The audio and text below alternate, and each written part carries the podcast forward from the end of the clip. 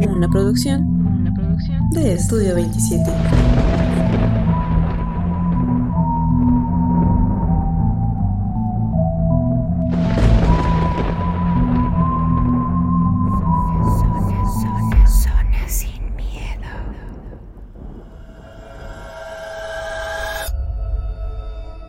Hola a todos, sean nuevamente bienvenidos a Zona Sin Miedo, un programa hecho por y para ustedes. Como cada martes me acompaña mi hermano Sheva. Sheva, ¿cómo estás? Y otra vez estamos una semana más aquí en su podcast, pues agradecido con la gente que nos sigue compartiendo sus relatos, que nos siguen viendo sus historias. Y esta semana, ¿qué tenemos, DJ? Esta semana les traemos dos historias, las dos historias pidieron ser anónimas. Entonces, ¿qué te parece si comenzamos con la primera? Sí, pues vamos con la, con la primera a ver qué fue lo que nos enviaron. Y solo para recordarles que una, para una experiencia mejor, para que puedan escuchar todo lo que les ofrecemos dentro del podcast, eh, les recomendamos que lo escuchen con audífonos. Y pues vamos con la siguiente historia.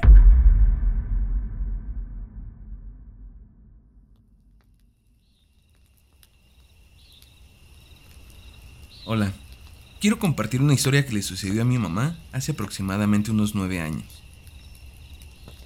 Una de mis tías se había mudado a su nueva casa, la cual se encuentra ubicada en La Alianza. Resulta que mi tía tenía una semana de haberse mudado y una tarde decidimos ir a visitarla. La colonia apenas empezaba y de hecho solo había como dos casas habitadas, aparte de la de mi tía. Cuando menos lo pensamos, ya había anochecido. Mis papás se encontraban con mis tíos sentados en el porche de la casa y mis primas y yo dentro de una de las habitaciones. Ya habíamos cenado casi todos, solo faltaban mi papá y mi tío.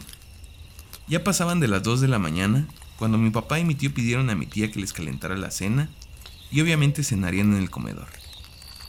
Mi mamá, quien se encontraba durmiendo a mi hermanita, la más pequeña, de apenas un año en ese entonces, decidió quedarse en el porche a mecer a mi hermana. De repente se escuchó claramente cómo mi mamá llamaba a mi papá y le decía, Enrique, ven. Y mi papá que se encontraba cenando, solo le escuchaba cuando le decía, ¿qué pasa? A lo cual mi mamá callaba y por segunda vez mi mamá volvió a llamarlo. Y mi papá le volvió a preguntar lo mismo, pues el tono de mi mamá en ese momento era muy bajo. Fue hasta la tercera vez cuando mi mamá lo llamó con un tono más alto y la voz angustiada. En eso solo escuché a mi papá y a mi tío que aventaron una de las sillas del comedor para correr hacia el porche. Obviamente mis primas y yo pensamos que era un ladrón, y enseguida salimos de la recámara, pues se encontraba abierta. Salimos y vimos cómo mi tía abrazaba a mi mamá y le quitaba a mi hermanita. Mi mamá estaba pálida y sus ojos estaban como paralizados. Mi hermanita lloraba y mi mamá solo pronunciaba, la niña, la niña. Mi tía enseguida le dio azúcar a mi mamá, y afuera se escuchaban cómo mi papá y mi tío gritaban cosas como si hubiese un ladrón. Después de unos minutos llegaron sudados y decían que no habían visto a nadie, que por más que buscaron en los alrededores, no hallaron a nadie. Cuando mi mamá se calmó, solo decía que había visto una niña pequeña. Mi papá dijo que ya nos fuéramos.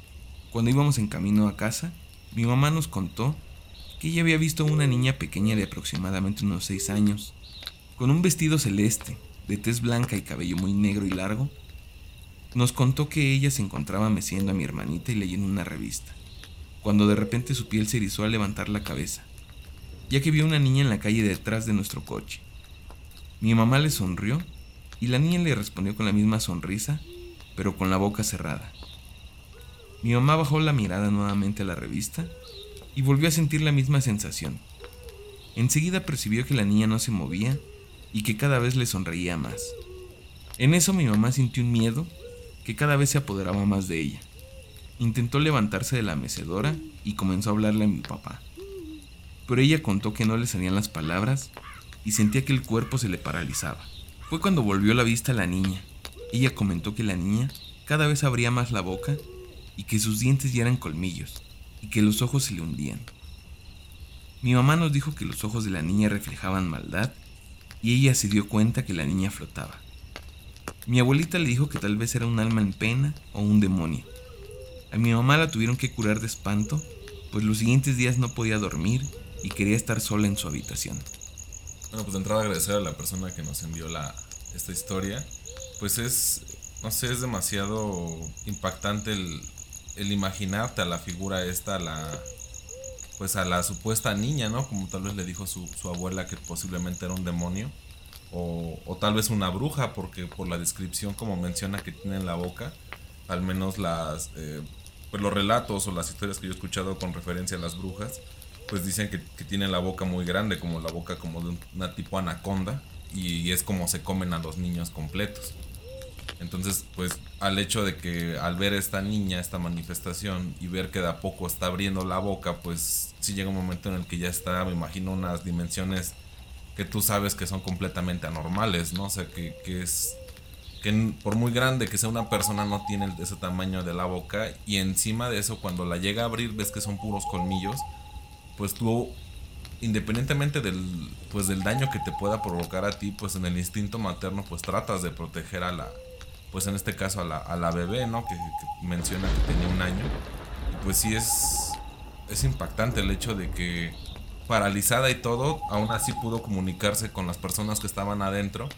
Y pues yo creo que, no sé, eh, tal vez en el tono que gritó, en el tono que mencionaba el, el nombre de su, de su esposo, fue que su esposo pues, salió corriendo y pues su hermano, bueno, su cuñado, no sé, salen pues en el apoyo y la señora pues la ven impactada viendo hacia un lado y pues ellos no sabían o pensaban que pues como comenta la persona que no se me relató que tal vez era un ladrón no que tal vez era otra otra manifestación y pues van en búsqueda de este presunto delincuente pero realmente cuando se tranquiliza cuando de a poco puede ya regresar a la normalidad de esta persona pues comenta lo que realmente vio, ¿no? Que creo que es todavía peor eh, el hecho de decir, no, pues es que yo la vi y cuánto tiempo, así han sido segundos, ¿no?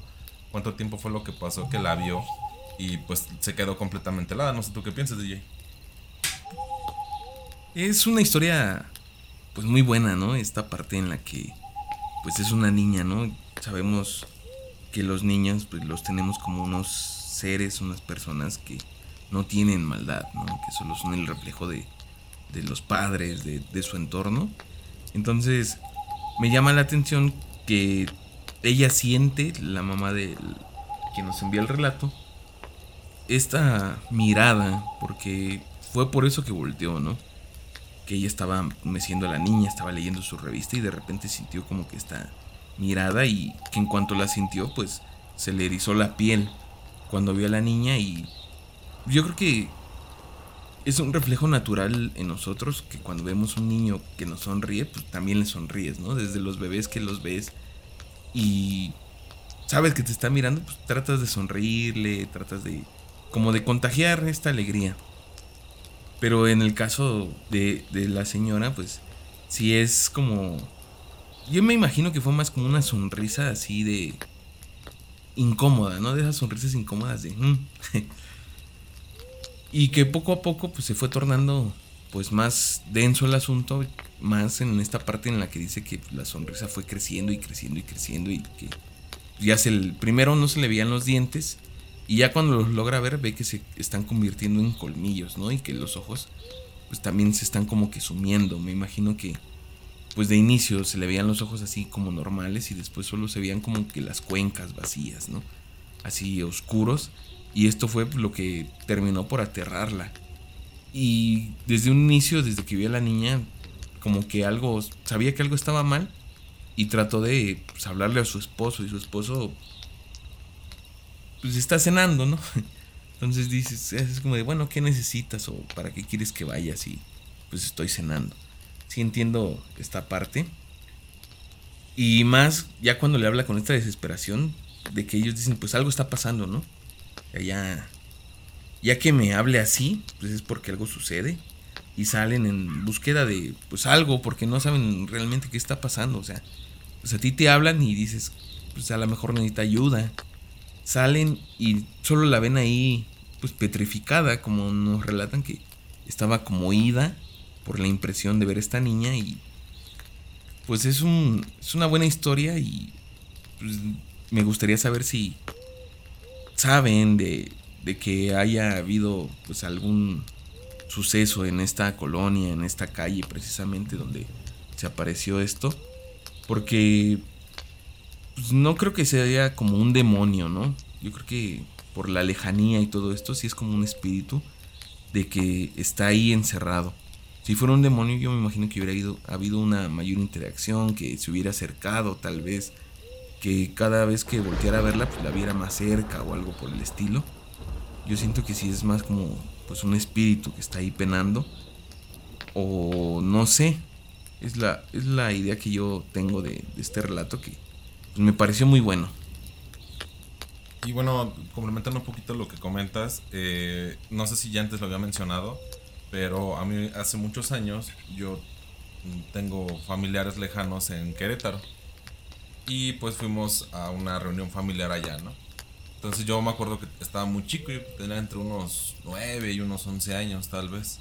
Entonces pues yo estaba con los, con los primos, con los chavos de la edad. Estábamos jugando y como es para que lo entiendan, es, un poblado cerca de Tepeji del Río.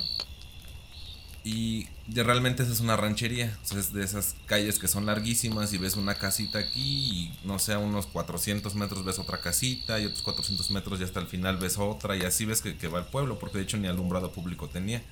Tenía alumbrado pero de las casas, de las entradas de las casas porque realmente no había ni postes de luz como tal.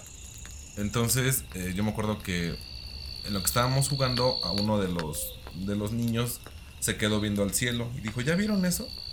Y pues todos volteamos, ¿no? Porque éramos como unos 12 niños, yo creo. Y iba bajando de estas famosas bolas de fuego. Pero bajaba muy lento, muy, muy, muy lento, al, grado que nos metimos a decirle a los grandes que estaban festejando, estaban este, conviviendo. Y le decimos que fueran a ver qué era eso, ¿no? Porque yo nunca las había visto. Entonces ya salieron y pues se quedaron así, este, expectantes en, ver cómo bajaba. O sea, toda la familia salió, estábamos así en la, calle y vemos cómo va bajando. Yo creo que, sin mentirte, debe haber tardado como unos 5 minutos en bajar. O sea, a una altura que yo calculo unos 100 metros tal vez.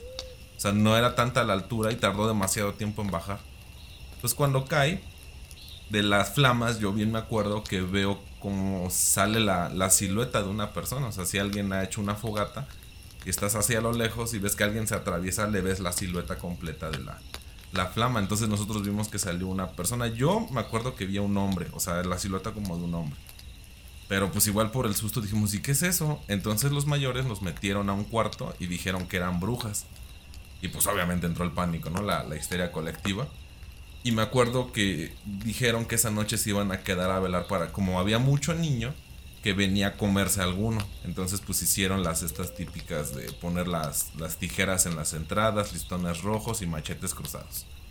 Y se quedaron afuera los, los adultos. Entonces yo me acuerdo de esta historia platicando recientemente con una de mis tías. Le digo, oye, ¿te acuerdas esa vez? Y así ya estaba, le digo, ¿fui yo o, o sí pasó? Dice, no, sí, sí pasó. O sea, pues yo nunca me había tocado ver una. Pero la verdad es que sí, sí es impactante el, hecho de... Yo me acuerdo que hicieron una, una flama que va bajando y de repente pues cae y cuando cae sale esta silueta así como que atravesando las flamas. Y, dice, sí, pues de hecho nos quedamos, o sea, yo, yo me fui a cortar bastante tarde para hacer pueblo y los, pues, los hombres se quedaron todavía más tiempo hasta que amaneció y pues ya, ya sabían que el peligro no, no, ya había pasado. Pero, pues sí, o sea, eso es algo que tal vez yo le atribuyo más a este relato, por como menciona de la boca y eso, pues es algo que se le atribuye a las brujas. También eh, nos comentaba uno de mis tíos que fue, ya, ya trajimos su relato, eh, él decía que él en su pueblo escuchaba que supuestamente las brujas se quitan los pies y andan flotando. Entonces esta chica en una parte del relato nos comenta que la niña no tenía pies entonces digo, uniendo esas dos partes de la leyenda urbana de lo que se supone que son las brujas, pues tal vez vaya por ahí el este espíritu, esta aparición que, que, se manifestó ese día con, con esta señora. Afortunadamente no pasó mayores, no, no atacó a la niña y pues la curaron de espanto a la señora, ¿no? Que, nos, nos deja hasta cierto punto como un final feliz, un final estable, en el que la persona o la niña pues no resultó afectada ni la, ni la señora. Sí, esto de las bolas de fuego pues es como que muy común, ¿no? Yo he escuchado bastantes relatos sobre lo mismo, de que se, se logran ver estas bolas de fuego en los cerros, como van bajando. y que efectivamente, así como nos lo narras, de esta bola de fuego salen personas. Y incluso he visto videos en internet de estas bolas de fuego, cómo van, y así como mencionas, van muy lento, ¿no? Que realmente es como que la percepción, porque para bajar eso en 5 minutos, así como dices, pues es porque si vas a una velocidad considerable, ¿no? Si bajas un cerro, una montaña, en 5 minutos es porque si vas a una buena velocidad. Yo creo que es más cuestión de la perspectiva que tenemos desde lejos de decir, pues se ve que viene muy lento, pero en realidad van a buena velocidad. Y no había escuchado esto que comentas sobre los pies. Yo no sabía que las brujas tienen como que estabilidad. Sino yo he escuchado pues que de estas bolas de fuego salen estas personas y que luego también toman forma como de animales, ¿no? Como de nahuales. Y generalmente se le atribuye esto a las lechuzas. Ya sabemos que últimamente se han estado haciendo campañas para evitar precisamente que la gente case lechuzas porque todos tienen la creencia de que todas las lechuzas son brujas cuando pues no es así, ¿no? O sea, finalmente son seres vivos que habitan el mismo planeta que nosotros, pero luego esta desinformación, este ir de boca en boca contando, pues sí genera confusión y entonces la gente comienza a, decir que pues, todas las lechuzas son brujas. Y esto es porque pues, ya hemos tenido aquí varias historias en las que nos han contado precisamente en que se escucha el aleteo de las brujas, que las brujas pues, tienen alas, ¿no? Y que se presentan en esta forma y incluso yo creo que hay ciertas coincidencias y sabemos que en los pueblos pues, hay muchas casitas que todavía tienen estos techos de lámina y me han tocado escuchar infinidad de historias en las que comentan que cuando una bruja se para encima se escuchan las garras así como de un ave pero que son muy pesadas que, que incluso se ve hasta cómo se sumen las láminas del peso de las brujas y que se escucha el aleteo y que el aleteo mueve las láminas también. Entonces, pues todo esto va generando ideas en las personas y yo creo que más en el caso como sucedió con ustedes de que eran varios niños y sabemos que las brujas pues es su principal atractivo el, el los niños, los bebés. Pues cuando tienes varios en una casa pues no te arriesgas, ¿no? Dices, pues, vamos a montar una guardia así como hicieron contigo. Y en cuanto veamos, no sé, sea lechuza o no, pues le vamos a tirar porque pues no vamos a arriesgar un niño. Entonces, sí entiendo esta parte de, de los pueblos y de todos estos sitios en los que viven con este miedo de que llegue una bruja y chupe al niño. Que también ya hemos tenido relatos de ese tipo aquí en los que pues encuentran a los niños afuera de la casa o incluso tuvimos un relato en el que encontraron el niño ya muerto, ¿no? Que ya lo veían azul, que ya era un bebé que se veía azul y que comentaban que era por lo mismo que el si no mal recuerdo un bebé de días de nacido que lo encontraron pues ya casi afuera de la casa y azul de que lo que habían dicho era que la bruja lo había chupado y pues le había consumido toda su sangre. Entonces sí, sí, no, no es justificar, sino entiendo por qué las personas prefieren no arriesgarse entre si es un animal o es una bruja, pues primero está la integridad de mi familia, ¿no? Sí, bueno, igual si tienen relatos eh, parecidos a, las brujas eh, o relacionado a pues a esta mitología que hay alrededor de ellas, pues háganosla saber. Tal vez más adelante traigamos un especial de pues de brujas, ¿no? Que es un tema que bien o mal alguien ha escuchado, alguien pues ha pues te ha enterado de que no, lo que comentaban, o sea, que en relatos de que no, es que siempre es o amárrales un listón o las tijeras, cualquier situación de estas.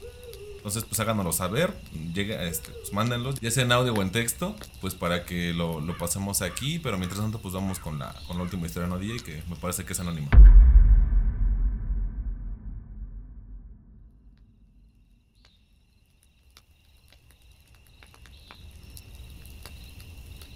Hola, quería compartir algo con ustedes, algo que me dejó con un trauma inmenso y que hasta la fecha no lo he podido olvidar. Tengo 17 años. Vivo en General Escobedo, en la colonia Real San Martín. Digo esto para quienes sepan dónde está, me imagino que sabrán que hay un lugar llamado El Vado.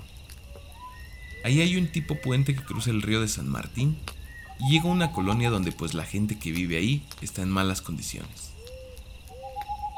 Hace unos meses fui con mi familia a visitar a mi abuela y yo tenía que regresar a mi casa porque había quedado con una amiga de ir a visitar.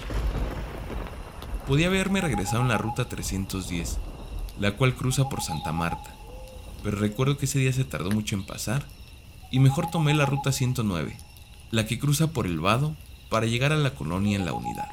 Nunca había tomado ese camión, pero ya sabía que me iba a dejar algo cerca de mi casa.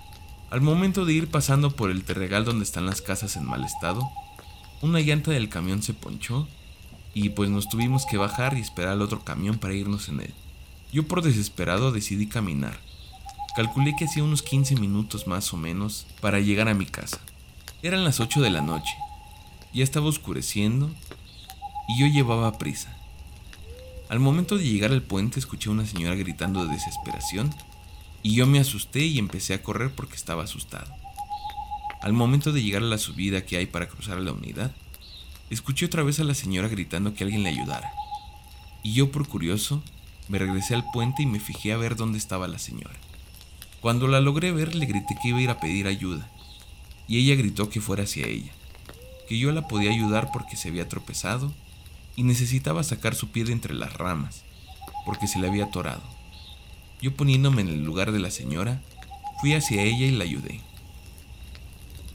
Al momento de tomar su pie para jalarlo de entre las ramas, recuerdo muy bien que su piel estaba muy helada, y ella se empezó a reír y yo me saqué de onda. Entonces con sus manos me empezó a enterrar las uñas, y yo pensé que era porque le dolía el pie, pero no.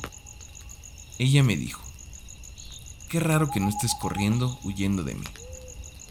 Ahí fue cuando me empecé a asustar y le solté el pie y traté de correr, pero ella no me soltaba.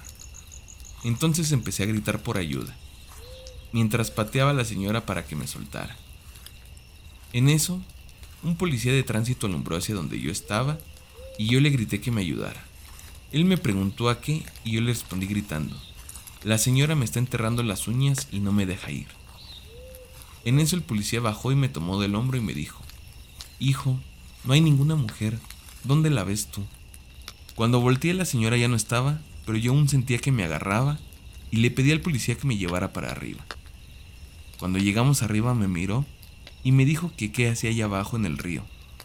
Yo le conté que trataba de ayudar a una señora que había caído, pero me agarró del cuerpo y no me dejaba ir. El oficial se ofreció a llevarme a mi casa y yo por miedo acepté a que me llevara. Al momento de que subí a la patrulla, miré por la ventana al río y vi a la señora saludándome mientras sonreía. Después ya me llevó a mi casa y me fui a casa de una amiga. Le platiqué todo lo que sucedió y ella me empezó a tranquilizar. Pero esas imágenes de la señora aún seguían en mi cabeza y lo siguen estando. A partir de ese día ya no he pasado por ese rumbo, y cuando lo hago, me tapo los ojos o trato de pasar lo más rápido que pueda sin voltear al río. Eso es lo que me pasó y hasta la fecha no he podido olvidar, y no creo que se me olvide pronto.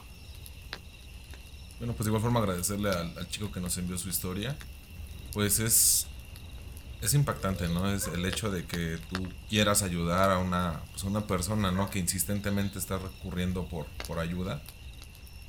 Que tú en un principio quieras huir porque, pues digo, no sabemos qué tan peligrosa fuera de lo que nos pone geográficamente en el lugar, pues el municipio o esa zona que tanta delincuencia haya, pues tal vez él corrió por precisamente huyendo no de los muertos, sino de los vivos pero al escuchar que pues era insistente la, el, pedir ayuda, que se regrese y que lo, analice o, vea la situación y quiera él ir a pedir ayuda, pero le insista esta manifestación que, lo ayude en ese momento. Y pues él con toda la buena fe, con toda la buena voluntad, quiere hacerlo y, al momento incluso este ente le, le, dice que por qué no está corriendo, ¿no? ¿Por qué no está huyendo cuando él ya está siendo atacado por él? Pues sí te, te espanta, ¿no? Y y al punto que pues tal vez lo pudo haber hundido, tal vez no, no era muy profundo el río, pero era muy fangoso el, lugar y pues sí pudo haberlo, haberle hecho más daño y afortunadamente iba pasando por ahí un policía que, que eh, tuvo bien ayudar al, chavo este. Tal vez yo digo en su momento pensó, no, pues viene tomado, viene en otra, viene alterado este, este chavo. Pero pues ya al subirlo a la patrulla y, y acompañarlo directamente hasta su casa, pues se da cuenta que, que, no, que estaba bien de sus facultades y pues el, chavo lo, lo espantaron, Entonces, pues hay veces que nos han comentado que los mismos policías o los lugareños dicen, no, pues ahí seguido pasos aparece. En este caso, pues si, si el policía no le dijo nada, es que él tampoco tenía conocimiento de, pues, de lo que pasaba en esa zona. Tal vez ya con eso, más adelante, pues él, si alguien le llega a reportar algo similar, pues dice, no, es que ya tuvo, o sea, ya llevé una vez una persona que le pasó algo similar a lo que me están contando y tal vez ya se queda como ese apoyo que también necesitas en ese momento cuando te pasa algo de esta índole que te da miedo y dices, pues a quién recurro si nadie me va a creer. Y afortunadamente pues aquí sí hubo quien, quien lo ayudara. Es una historia muy extraña, ¿no? Porque, pues para qué quería la señora tenerlo. Porque no sé con qué fin haya hecho esto, no sé si solo sea diversión por espantar al chico, ni idea porque no podía hacerle nada más, ¿no? O sea, el hecho de que ya haya habido un contacto físico quiere decir que pues es algo muy muy pesado. Porque generalmente este tipo de cosas pues no pueden tener contacto físico con los demás. A lo mejor pueden tener contacto físico con cosas materiales como pues hemos escuchado en otras historias que mueven cosas, cajones o incluso los aparatos eléctricos pues los pueden llegar a manipular. Pero mm, es más complicado el que pues, hay este contacto físico, que él haya sentido las uñas que se le estaban enterrando, que no lo soltara, se me hace muy, muy extraño, ¿no? Porque, pues, ¿qué, ¿qué le podía hacer? A lo mejor se lo quería llevar, a lo mejor trataba de ahogarlo. Yo creo que es más como por ese lado de tratar de pues, acabar con su vida, ¿no? De, de sumergirlo, la verdad. Sí es aterradora la historia porque incluso aunque no haya sido algo paranormal, el hecho de que una persona que tú vas con la mejor disposición de ayudarla, de repente te haga esto, pues sí entiendo la, la frustración y el miedo que vivió el chico, ¿no? Afortunadamente, como dices, pues pasó un policía y lo quiso ayudar porque sí lo vio ahí y así de qué estás haciendo ahí abajo. Y él ya le contó y dice, no hay nadie aquí, o sea, nadie te está agarrando, no, pasa nada.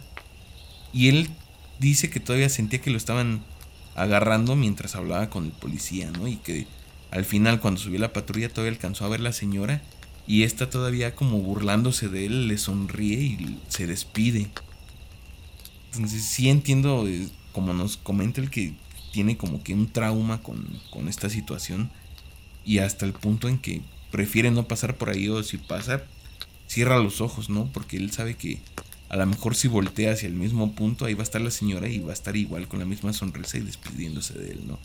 A lo mejor es un fantasma que anda por ahí habitando, o un demonio que anda por ahí. Su única finalidad pues es tratar de llevarse a alguien o, o de asustar, la verdad.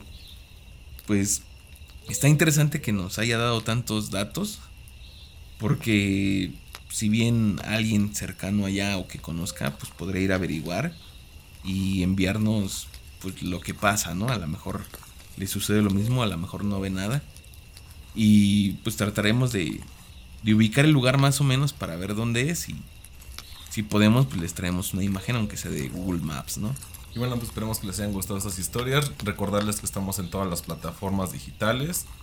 Eh, también que nos sigan enviando sus relatos. Ya saben, puede ser de manera anónima, como lo fueron esos relatos. Puede ser en texto, puede ser en audio. Ustedes nos indican cómo quieren que, sea este, leído su, su relato. Y pues de mi parte es todo. Nos escuchamos la siguiente semana. Cuídense mucho. Bye.